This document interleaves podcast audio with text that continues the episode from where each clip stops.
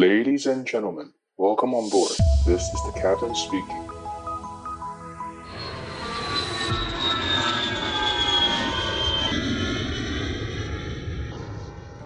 Hello，大家好，我是可乐教官，欢迎收听机长广播。今天的录音时间是七月三号。呃，抱歉，这一次这一集呃稍微延误了几天。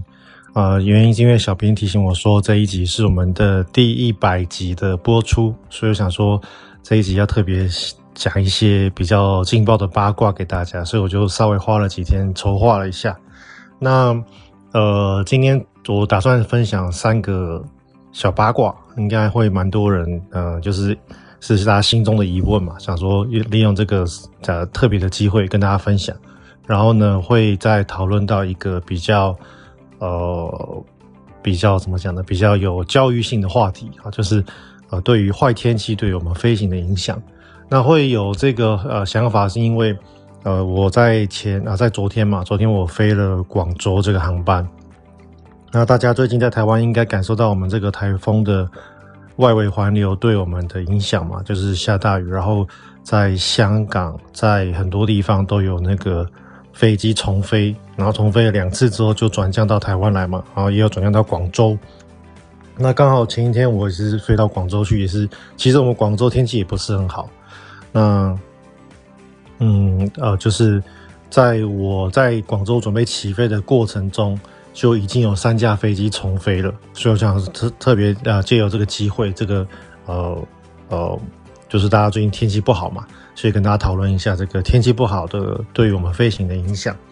好了，那我们想讨论哪三个八卦呢？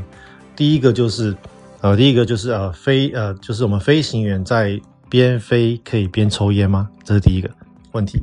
那第二个问题就是会不会两个一起睡着？哦，因为我知道这个呃应该蛮多人对这个问题也是蛮有兴趣的。然后第三个问题就是我们飞行员可以在驾驶舱里面把妹妹吗？好，因为大家应该有时候也会有对这个呃，就是好像这个新闻我看过一个吧，就是国泰航空的那个飞行员的新闻嘛。所以这三个问题刚好趁，呃，应该是说这三个八卦刚好趁这个时候呃来分享一下。好，那第一个问题就是我们开呃飞行员开飞机的时候可以边飞边抽烟吗？怎么讲呢？呃，就是抽烟这件事情在呃比较大的公司或者是比较。规定比较严的公司可能不太会发生，因为，呃，像我知道这种比较有规模大公司，他们可能对于这方面惩处啊，或者是说对于这方面要求比较高。那你你如果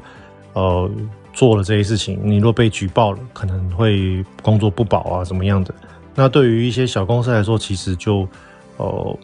不是管得不是那么严啊。那相对来说，我觉得每家公司就是有好有坏。那抽烟这件事情。对于飞航安全是没有什么影响。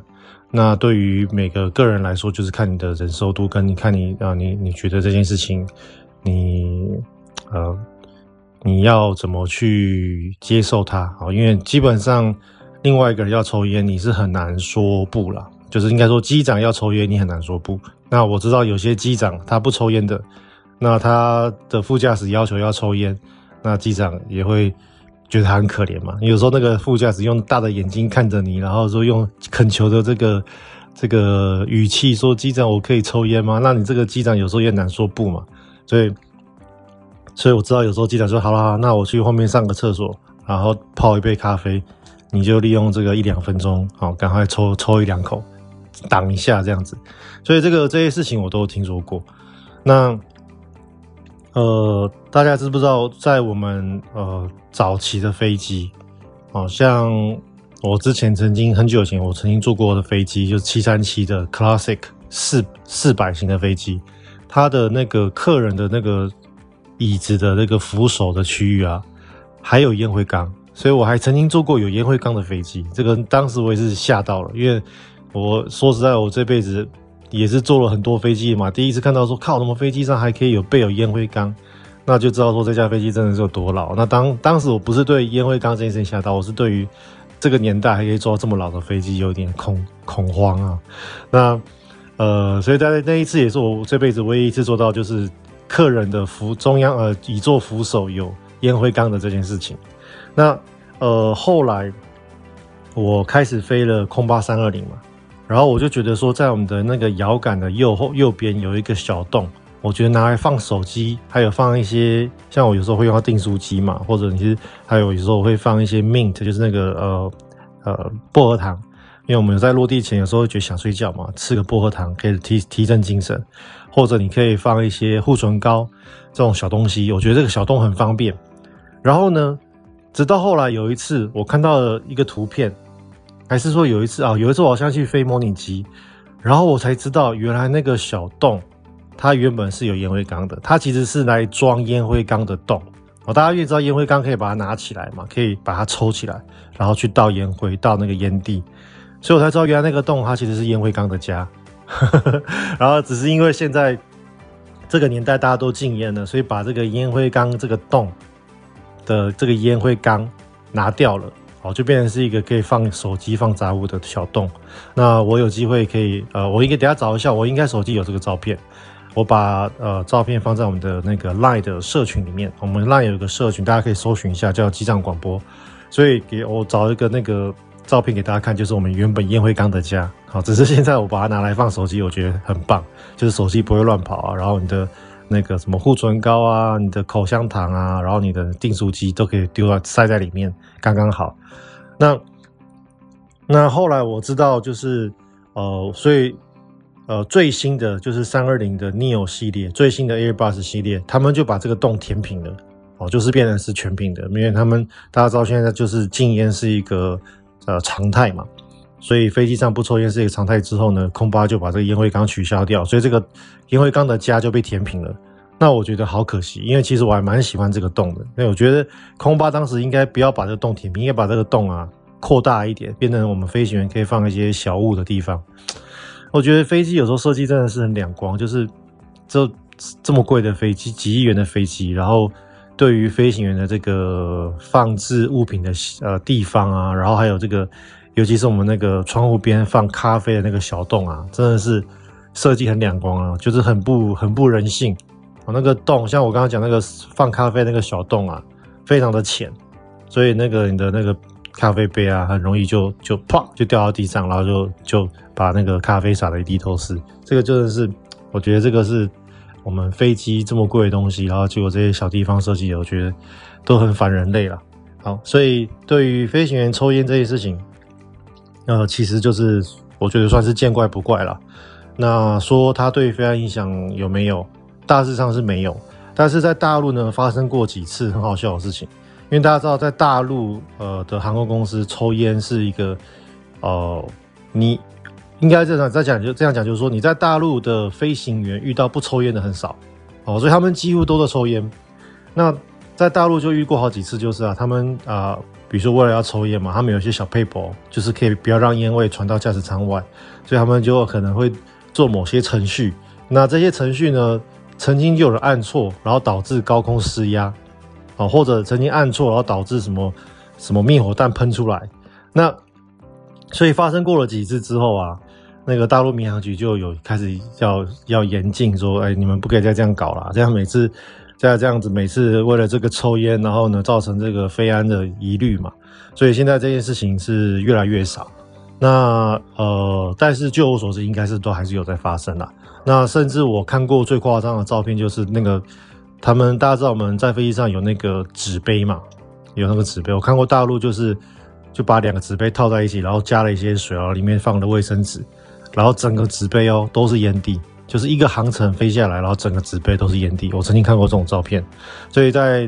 大陆的这个抽烟是非常非常夸张的。那甚至我还听过在大陆飞行的那个朋友说过，就是他们那个飞机啊，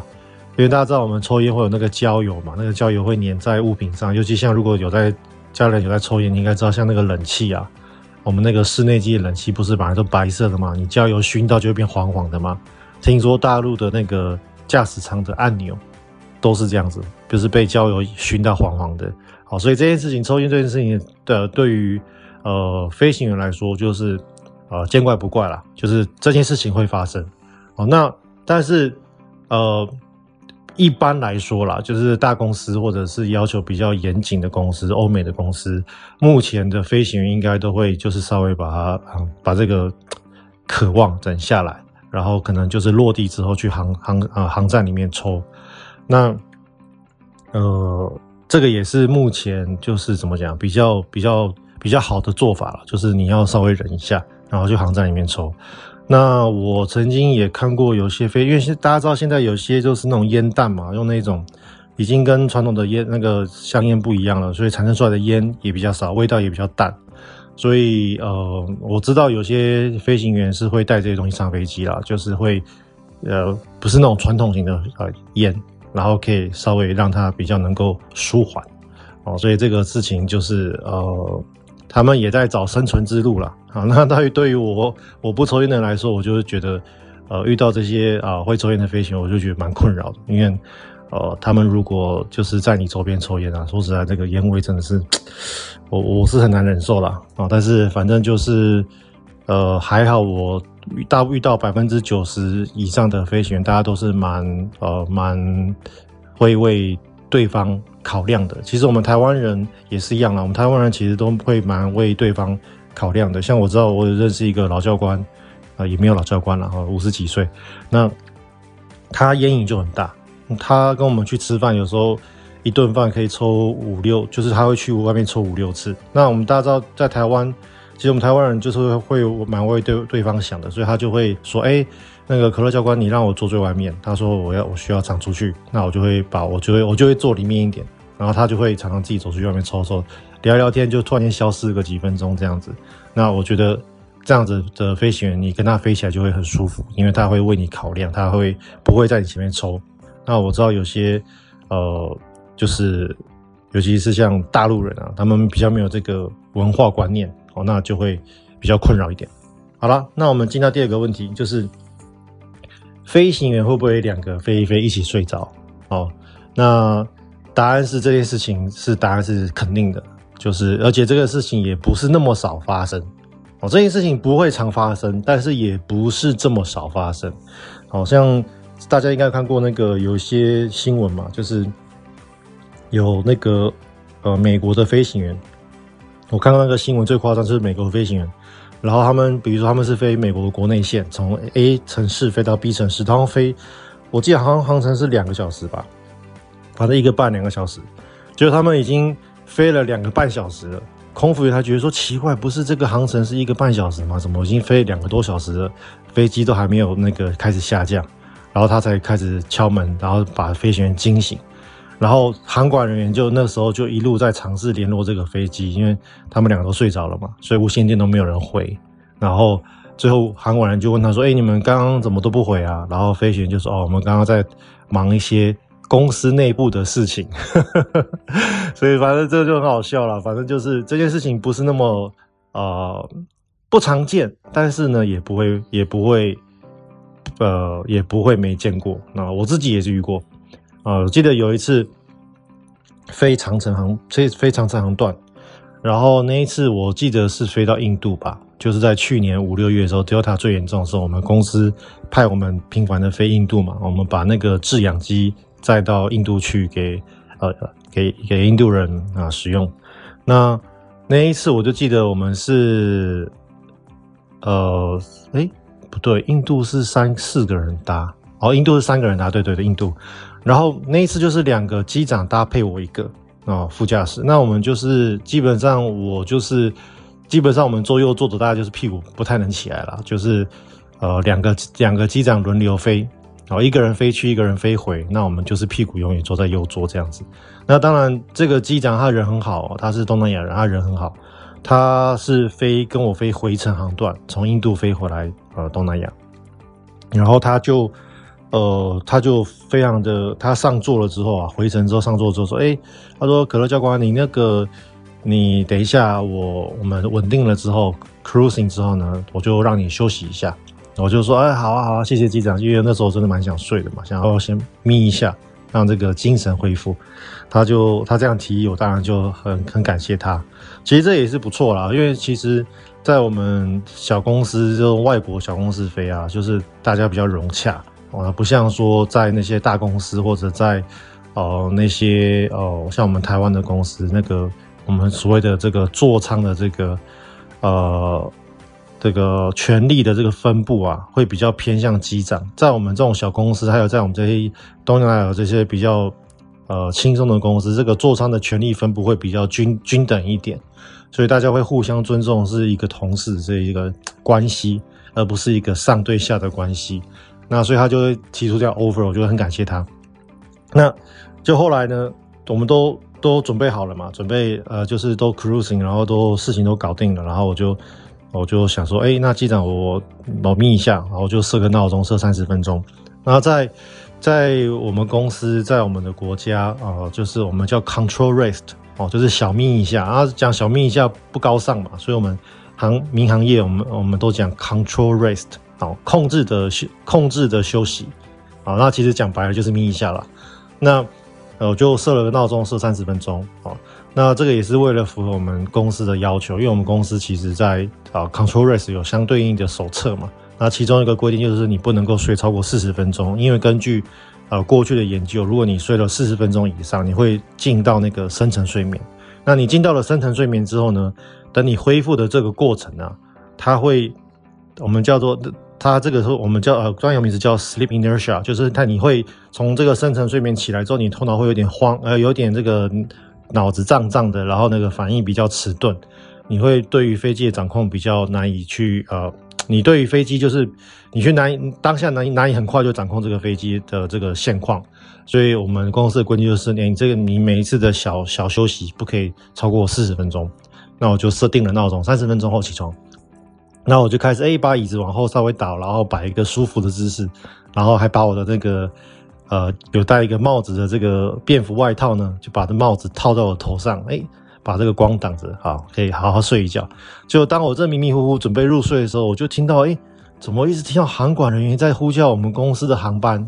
然后我就听到一声、两声、三声，然后我马上把帽子，把我的那个外套帽子掀开来，然后。我就想说，到底怎么回事？为什么有这个很耳熟的人一直呼叫我们？然后看，我、靠，我的机长，他就是入定的，他眼睛闭起来，他的姿势非常的标准。然后呢，但是他进入了这个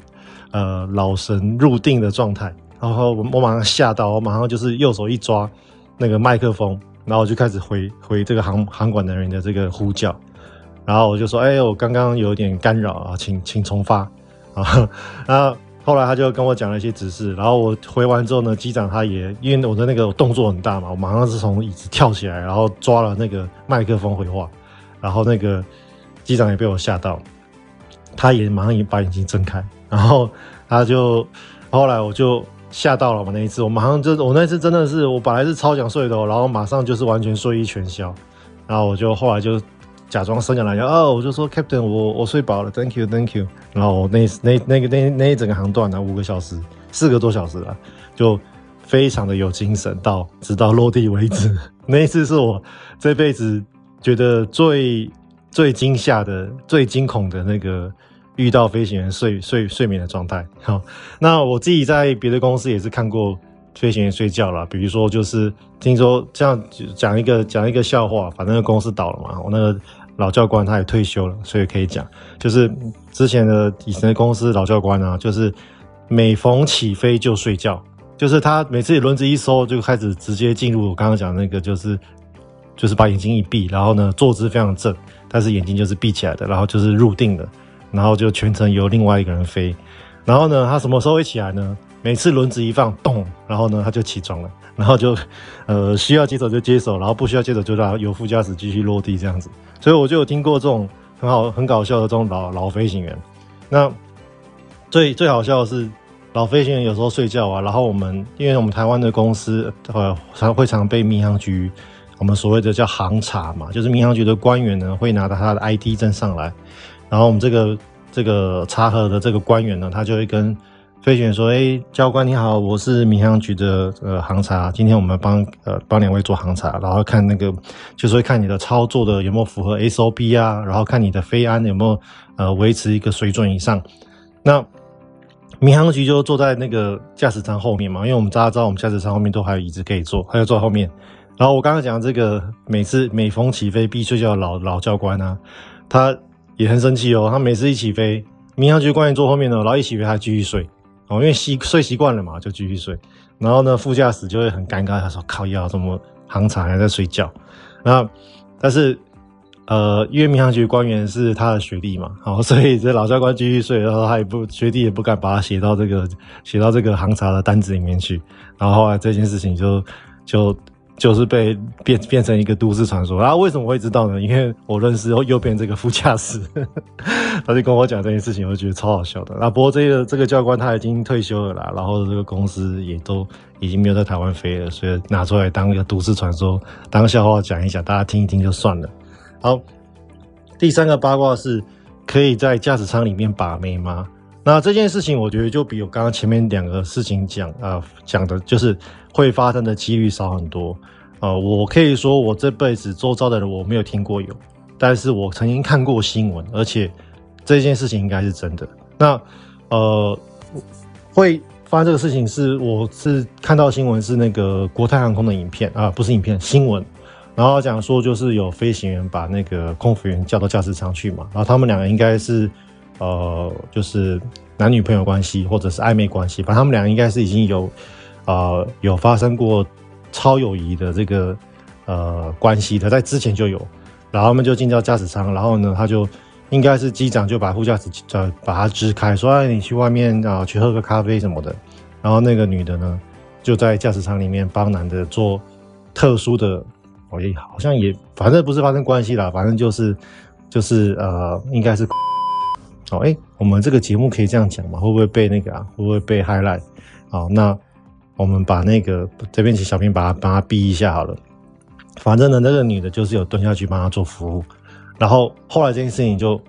为什么会爆开爆爆发呢？就是因为好像他们有还有自拍，然后自拍完了之后呢，不小心上网，然后呢就被扛了，然后后来就是这两个都是被开除了。那所以这件事情我知道是应该有发生过，但是呢，我周遭没有听说过有人有做过这种事情，而且我觉得其实呃会这样子做就很不合常理哦，因为呃大家知道其实飞行员的薪水是很高的薪水，所以如果你呃做了这些做了这些违反公司规定，而且你知道这个规定你做你这个公事情违反了，你绝对是被开除，那你还去做它？那你相对来说，如果你被发现，你的机会成本是非常高的。像我知道，像这个机长，他在国泰航空，他的月薪哦，可能是六七十万台币。那你只是因为一时的这个爽快，然后你就损失了月薪六七十万呃的薪水，所以这个东西是损失是非常大的。所以我就我所知，我周遭是没有听过，或者朋友的朋友是没有听过有这样的状况。因为对我们来说，其实上了飞机进了驾驶舱就是一份工作嘛。那我们在这个短暂的这几个小时内把工作做好，那你，而且你知道，你一分心，你可能造成的这个问题啊，哦，可能会 damage 到你的整个生涯的这个啊，你的这个职业生涯。因为对我们飞行员来说，如果你在这个分心的过程中，飞机跟人家有比如说空中接近，或者跟人家有怎么样，你没有处理好，那。在你的这个执照上，就是有一辈子的记录。因为大家知道，其实我们飞行员的这个执照啊，它，呃，我们这个驾驶执照，它其实你在我们在求职的时候，比如说我要找一个新工作，那我们的下一个东家就一定会要求我提供我的飞行执照的无事故证明。哦，那这个事故就会包含，就是比如说小意外也算。好，那。比如说你冲出跑道啊，比如说你把飞机弄坏啦、或者是你跟人家怎么样怎么样，这种都算是一种小事故哦，小事件，那他就会永远跟着你的这个执照飞行执照跑。那等到下一个东家他，嗯、你你提你拿不到这个，你拿不出来这个证明，基本上就没有人愿意雇佣你嘛。所以这就是一个很麻烦的事情。所以对于我们来说，其实我们上了飞机哦，就是全神贯注把这个工作做好。那呃。像会把就是就是只是为了一时的爽快，然后把这个东西带进你的驾驶舱，我觉得我是觉得很难以理解啦。那当然，所谓我们我们古人讲一样米养百种人嘛。那像像之前不是有什么之前看到有那个哎那个是谁？那个捡尸达人叫什么名字？李宗瑞嘛，还是李什么？反正呢，他他不是就是呃去了夜店，然后不满足，然后就是一样，就是搞出很多神奇的事情嘛。那这种事情是一般人做不出来的嘛。其实我们呃话讲到这个国泰航空飞行员，我觉得这他也不是一般他做的事情，也不是一般人会做的事情啊。所以大家就是哦，这种东西就是偶尔可能发生过一次两次，但是它不是一个常态，然后一般人是不会做的。至少我知道我周边人是没有。好。那讲完了这个八卦，我们来讲一下，就是呃有建设性的话题，就是这个坏的天气啊、那会讲的是我刚刚有提到嘛，就是因为我们前两天，呃，我前天飞落地，然后后就是昨天起飞嘛。那为什么这个会是呃，就是为什么坏，就是坏天气对我们的飞行有什么影响？哦，那。其实以坏天气来说，我们常见的坏天气就是有，比如说第第一个能见度不好啊，比如说有这个雾啊、有霾啊、有下雪或者有沙尘暴啊，这个对于我们的能见度啊有影响，会对我们的飞行有影响。那有什么影响？我们等下再说。那另外一个常见的坏天气呢，就是呃，比如说呃风风的变化，尤其是比如说测个侧风哈，就是风。就是风的来向，对，跟于我们的这个跑道有一个夹角，哦，这个我们叫侧风。那侧风太大，或者这个风不稳定哦，很乱哦，这个都是对我们的飞行有点影响啊。什么影响？我们等下来说。那最后就是比如说结冰哦，结冰哦，对于我们飞航的影响是非常大。但是目前在我们亚洲、东南亚、南亚来说比较少见，因为我们的天气相对来说比较热嘛。所以这个我们比较少见，但是只要我们往北飞，啊，多北呢？大概就是你们知道习惯有看到的，就是有雪场的地方啊，比如说像北海道啊，像北京啊，像韩国啊，像内蒙古啊这些地方，哦，就是你们习惯有很多可以滑雪的圣地的地方，就是会遇到这些呃挑战哦，就是这个结冰下雪挑战。那只要机翼上有冰有雪，对于飞机的影响是非常大的。好。那最后一个呢，就是我们亚洲区、东南亚区、南亚区常遇到的，就是我刚刚讲的能见度跟风的这个结合体哦，就是比如说午后雷阵雨，或者是台风，这种都会对我们的飞行影响就很大，因为它是啊，它是我刚刚讲前面几个的这个不利因素的综合体。好，那我们先来讨论能见度好了。那能见度常常就是被比如说雾霾啊，或者下毛毛雨啊，或者下雪，或者沙尘暴影响嘛。那为什么我们能见度会造成呃呃落地的这个就是降落的这个影响呢？因为其实大家要知道，我们在空中啊，当我们起飞之后，在空中，其实我们飞行员是不用看到窗户外面的哦。我们飞行员是可以靠着我们的气象雷达，可以靠着我们的这个呃助导航的配备。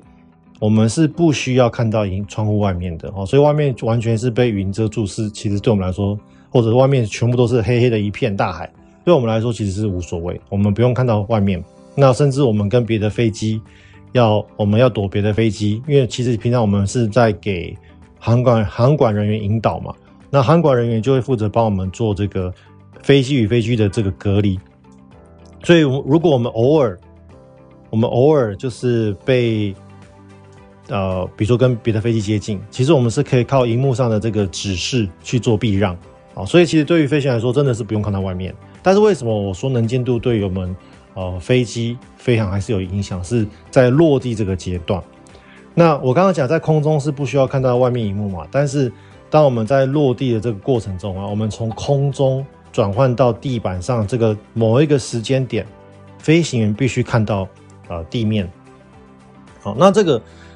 呃，看到地面之后呢，应该说要看到跑道哦。那什么时间点要要能够看到跑道呢？这个就是看你当时的这个飞机的配备，跟你这个机场的这个助助助助航设施，就是比如说我们讲有一些仪器降落的设施，看它的这个精确度。那我们目前国际上最常用的就是一套系统，叫做 ILS 仪器进场程序，呃，仪器进场。哦，那这个精确仪器进场呢，它就是可以把飞机带到很低的高度。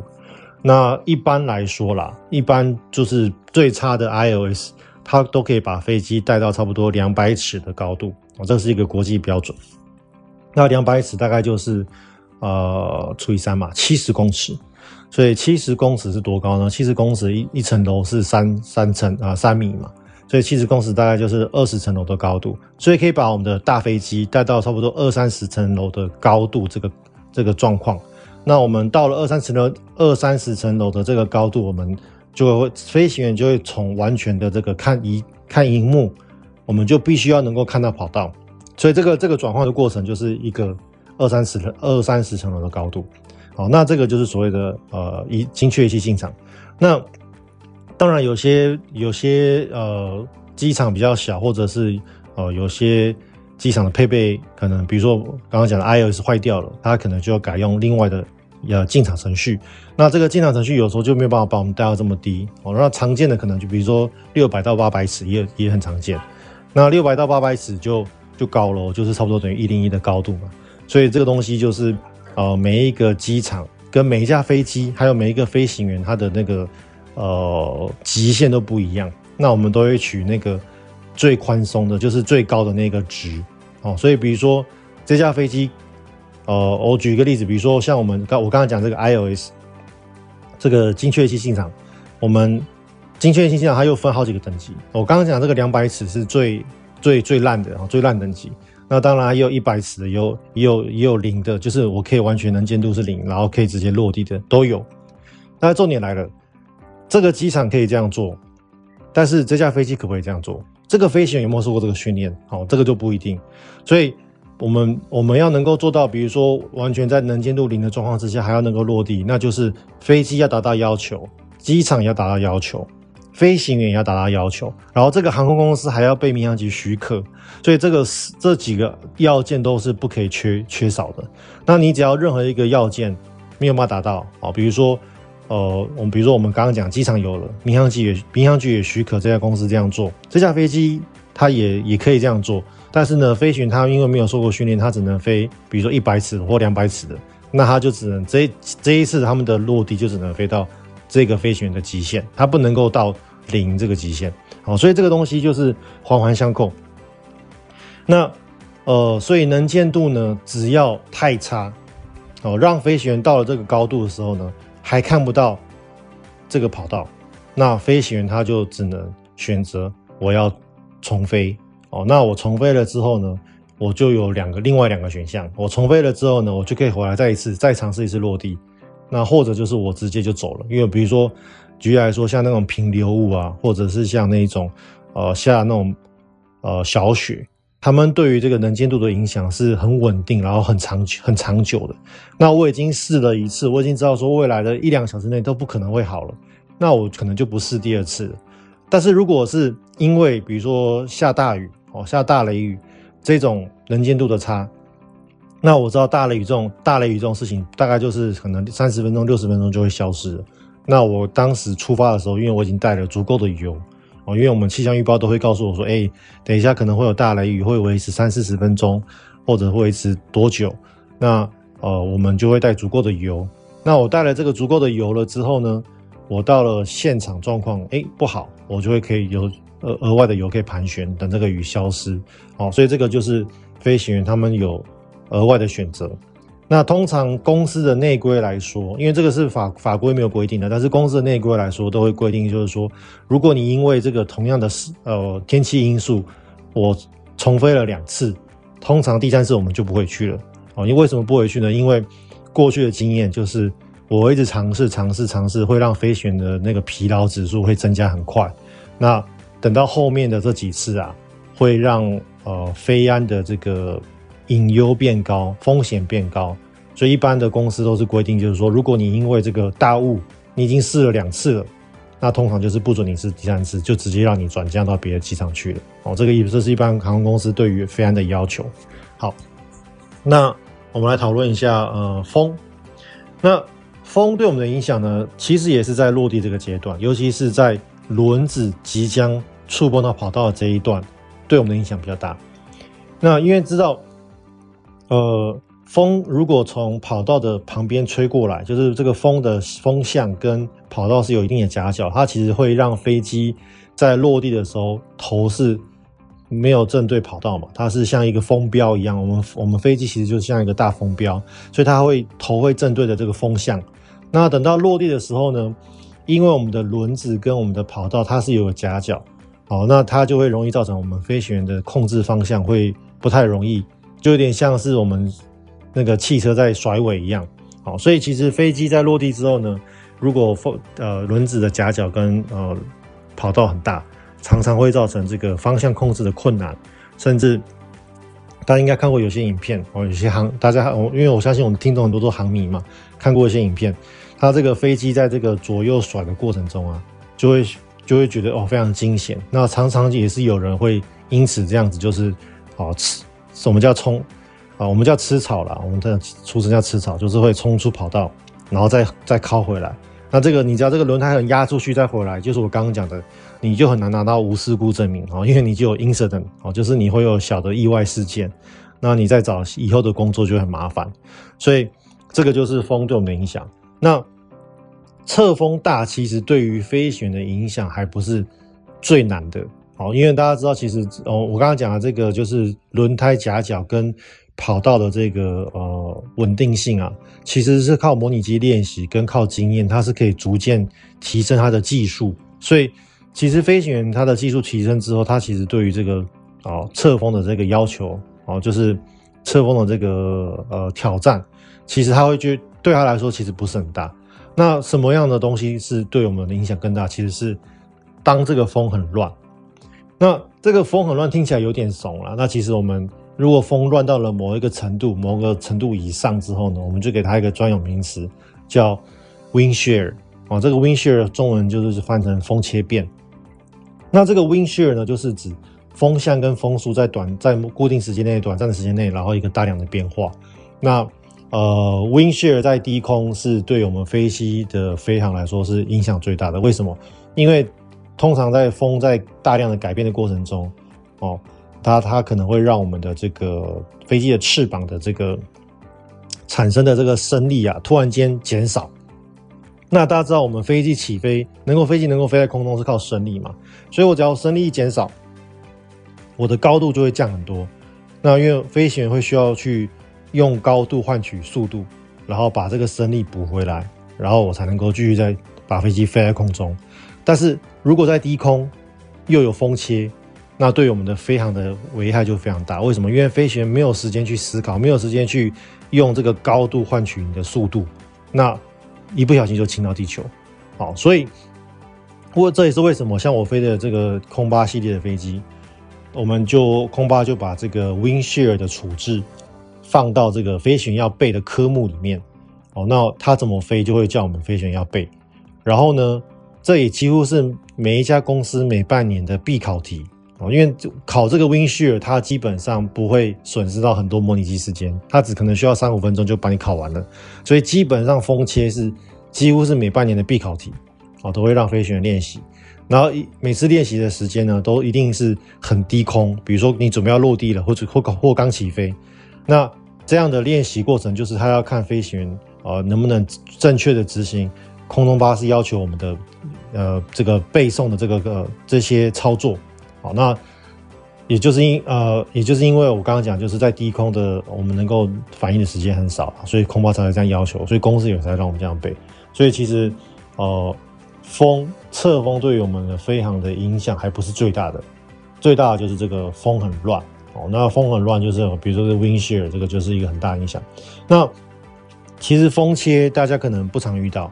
哦，因为我飞到现在我也没有真的遇到，就是真正需要听到 wind shear wind shear 这种警告，然后要重飞的没有。但是风切在高空，大家应该有都有遇过哦。什么样的怎么样状况呢？就是每次我们不是在吃饭吃到一半，或者在呃爽到一半的时候呢，看电影爽到一半的时候呢，诶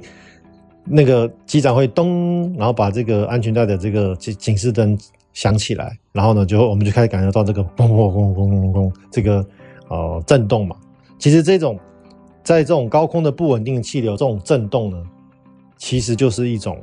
它就是一种风的改变，风向的改变。那也就是因为有风向有改变，才会造造成我们飞机的震动。好，所以其实大家都遇过这些风风的改变，只是呃，它在我们机身上诠释出来的就是就是对你来说就是机体的震动。好，所以大家以后就知道了，说只要在高空遇到了风速的改变，就会有这样的状况。好，那最后就是呃大雷雨。那其实，在我们亚洲区，哦，像我们台湾啊、东南亚、南亚，哦，因为这个热对流很很旺盛嘛。所以，我们比如说遇到了这个台风啊，遇到了这个午后雷阵雨啊，那这个对我们非常的挑战也是很大。那因为它，呃，这个台风跟大雨啊，就是刚刚我讲的前面的这个能见度跟这个风的改变，哦，这些是算算算是一个综合体。那像我昨天在广州准备起飞的时候，就连续三架大陆的公司直接就重飞了。哦，他们在。Final 的时候，在第五边准备落地，然后有一架飞机在三四海里左右就被就冲就重飞了。那其实这个重飞，呃，当下不是因为雨很大，当下是因为气象报告的雨很大，所以很好笑。我们在地上看到的雨其实不大，然后呢，那个那个飞行员在准备要落地的飞行员呢，他也说他看到雨不是很大。但是因为在大陆应该是有相关的这个航空公司的内规，就是说，如果你的气象报告是大雷雨，你是禁止禁止落地的。那刚好就是那一天就是气象的报告，就是说有大雨，所以他们就被被迫说一定要一定要重飞，不能够落地。那其实那个飞行员，我也我也可以听得出来，飞行员的那个呃无线电啊，一直在跟那个塔台说，哎，你能不能再去确认一下这个天气？我明明在。准备落地在在三海里的时候，我看到的我都可以看到跑道啦，跑道的状况非常好啊。可是你这个报告害我不能落地，叫他赶快去问到底怎么回事，哦，去 update 他的最新的资讯。但是我可以听到，就是他们那个塔台也是也觉得很不好意思嘛，因为塔台也是看到我们的这个，就是我们的这一个呃天气状况还不错，可是呢，你的预报就是不好啊，那怎么办？那他就只能说好，我赶快去查，赶快去查。然后最后还是没有 update，所以最后那个飞行员就重飞了。那重飞之后，他们就去旁边绕几圈，然后等到最新的气象预报 OK 了之后，才让它落地。所以我们昨天就遇到这个状况哦，就是像我们前面的两架大陆籍的公司也不能起飞，然后三架大陆籍公司都不能落地啊，那就是这个就是因为呃不是法规的要求，是因为公司的内规哦，公司的手册只要有讲到这一句这一句话。你就是要听公司的手册，我觉得他，我相信他们大陆公司的这个标准程序应该就是这样子，就是说，如果你有大雨的预报，大雨的这个气象天气，你是不可以落地的。他们一定有这句话，所以所有的公司就是卡在那边。那像我们公司，其实我们公司，哦、我们公司的规定不是比较比较详细一点，我们公司的规定是这样，我们公司的规定是。如果你在机场有大雨的这个气象状况，而且你的能见度因为这个大雨只有两千公尺的时候，你不可以落地，你必须盘旋等这个大雨过。哦，所以我们公司的规定就比较详细一点。因为像昨天那个昨天那个状况是预报大雨，可是能见度其实超过两公里。因为我在我在看到那个飞机在三四海里左右，我就可以看到它的灯了，所以我已经看到它的人了，所以代表能见度实际是非常好的，这就是超过超过三四海里以上。哦，那三四海里的话，大概就是我们那天昨我们昨天预报是九千公尺啊，但是我很确定，就是我在四海里就看到他的飞机了，所以，所以他他这样子重飞，就是啊、他们公司规定的比较可能比较不像我们公司比较详细，我们公司就是规定大雨加上两千公尺不可以落地，那他们可能就直接规定说，你只要有大雨就不能落地，哦，那这样他们就很严格，那。所以他们那几架飞机就很早早早的就直接就就重飞了，然后去旁边盘旋。好，那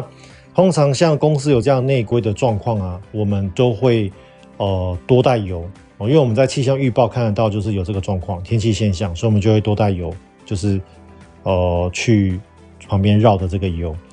啊，那为什么大雨对我们的这个落地的危害这么大呢？这导致所有的公司都会这样规定呢？是因为呃。下大雷雨，尤其是这种午后大雷雨，或者是像台风这种大雷雨呢，他们的问题就在于说，第一个，它的雨很大，能见度差嘛。然后第二个，它因为雨很大，那常常会产生风切变哦，会伴随着风切变。然后呢，因为雨很大，这个水会累积在我们的跑道上。那累积在跑道上之后呢，我们飞机因为可能比如说侧风，好，然后你落地的时候，你的轮胎是不是就是歪一边的？然后你在对阵的过程中，又因为跑道积水，来刹车效果比较差，或者方向比较难控制，然后你就很难，你就很容易，呃，很难控制方向，你就很容易冲出跑道，那甚至停不下来，然后直接就是就是冲进冲到跑道的外面去。所以这个事情已经发生过，在世界各各国已经发生过很多次了。其中一次，呃，比较有名的案例就是那个全世界号称最安全的公司，那个 Qantas。澳洲航空，他们在曼谷就有一次就是这样子，直接冲到跑到外面去，然后摔进树林里面去。那这就是因为大雷雨的伴随的这些各种危害，再加上飞行员处置稍微有点不当，然后就产生这个事情。所以，呃，大雨是各个对于飞行员来说，就是在那种大雷雨啊，或者这种暴雨，其实对于飞行员来说，其实是一个。非常大的，嗯，在我们飞行来说是一个非常大的压力啦。那我自己也遇过好几次，因为因为我们在东南亚飞，常常有这种午后雷阵雨的暴雨嘛。所以我在当初我在转到三二零的这个时间啊、当初我在转三二零的时候，我还是对于这个空巴我还是菜鸟嘛，我就已经我就已经因为暴雨，然后就重飞，重飞完之后盘旋几圈真的不行，然后我们就转降到另外一个机场。其实那个时候我飞空巴的时数还很少啊，就遇到过了，然后。之前就被一个机长笑，他说他飞了一二十年啊，他好像那时候跟我说他飞了十十几年吧，他还没有因为这种天气因素，然后还要转降的哦，所以我觉得他的他的那个职业生涯也算是运气蛮好的啦。那那我也可以觉得我运气很好，因为我是很早就有这个经验了，时时就是飞空巴时数很少，然后就有这个因为暴雨然后重飞然后转降，然后还有因为比如说有客人呃没有办法呼吸。然后转降到另外一个机场，然后还有就是飞机坏掉了，然后就是直接过夜的，反正就各种奇怪的事情都被我遇到。我觉得我的运气也算很好了。那呃，那如果当然在北边一点的城市，哦，我们南我们在南边一点的城市遇到就是这种就是暴雨啊，或者是午后雷阵雨的大雨啊，或者是台风嘛。那北边一点的城市呢，就是遇到暴风雪。哦，那暴风雪的危害呢，我觉得相对于暴雨来说就更大了。啊，为什么？因为我们刚刚讲所有的坏处它都有，再加上呃结冰对于飞机来说也是一个很大的危害。然后呢，大风雪对于能见度影响又更大哦，能见度更差。所以呃北边的飞行员呢，就是比较北呃北纬度的飞行员，我觉得他们也蛮厉害的。他们在这种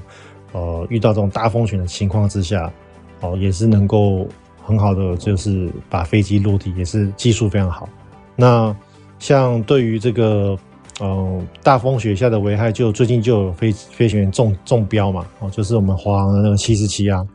在那个在美国不是就是直接冲出滑行道，然后去把货柜直接吸吃到它的引擎里面去。像这个就是一个，呃，大风雪能见度对于飞行员的哦影影响的危害，因为它的跑道更滑行道跟跑道更湿滑嘛，所以呃这些坏天气对于飞行员来说就是我们。技术上的一个呃非常大的挑战。好了，那今天的话题我们就分享到这边，我们下次再见喽，拜拜。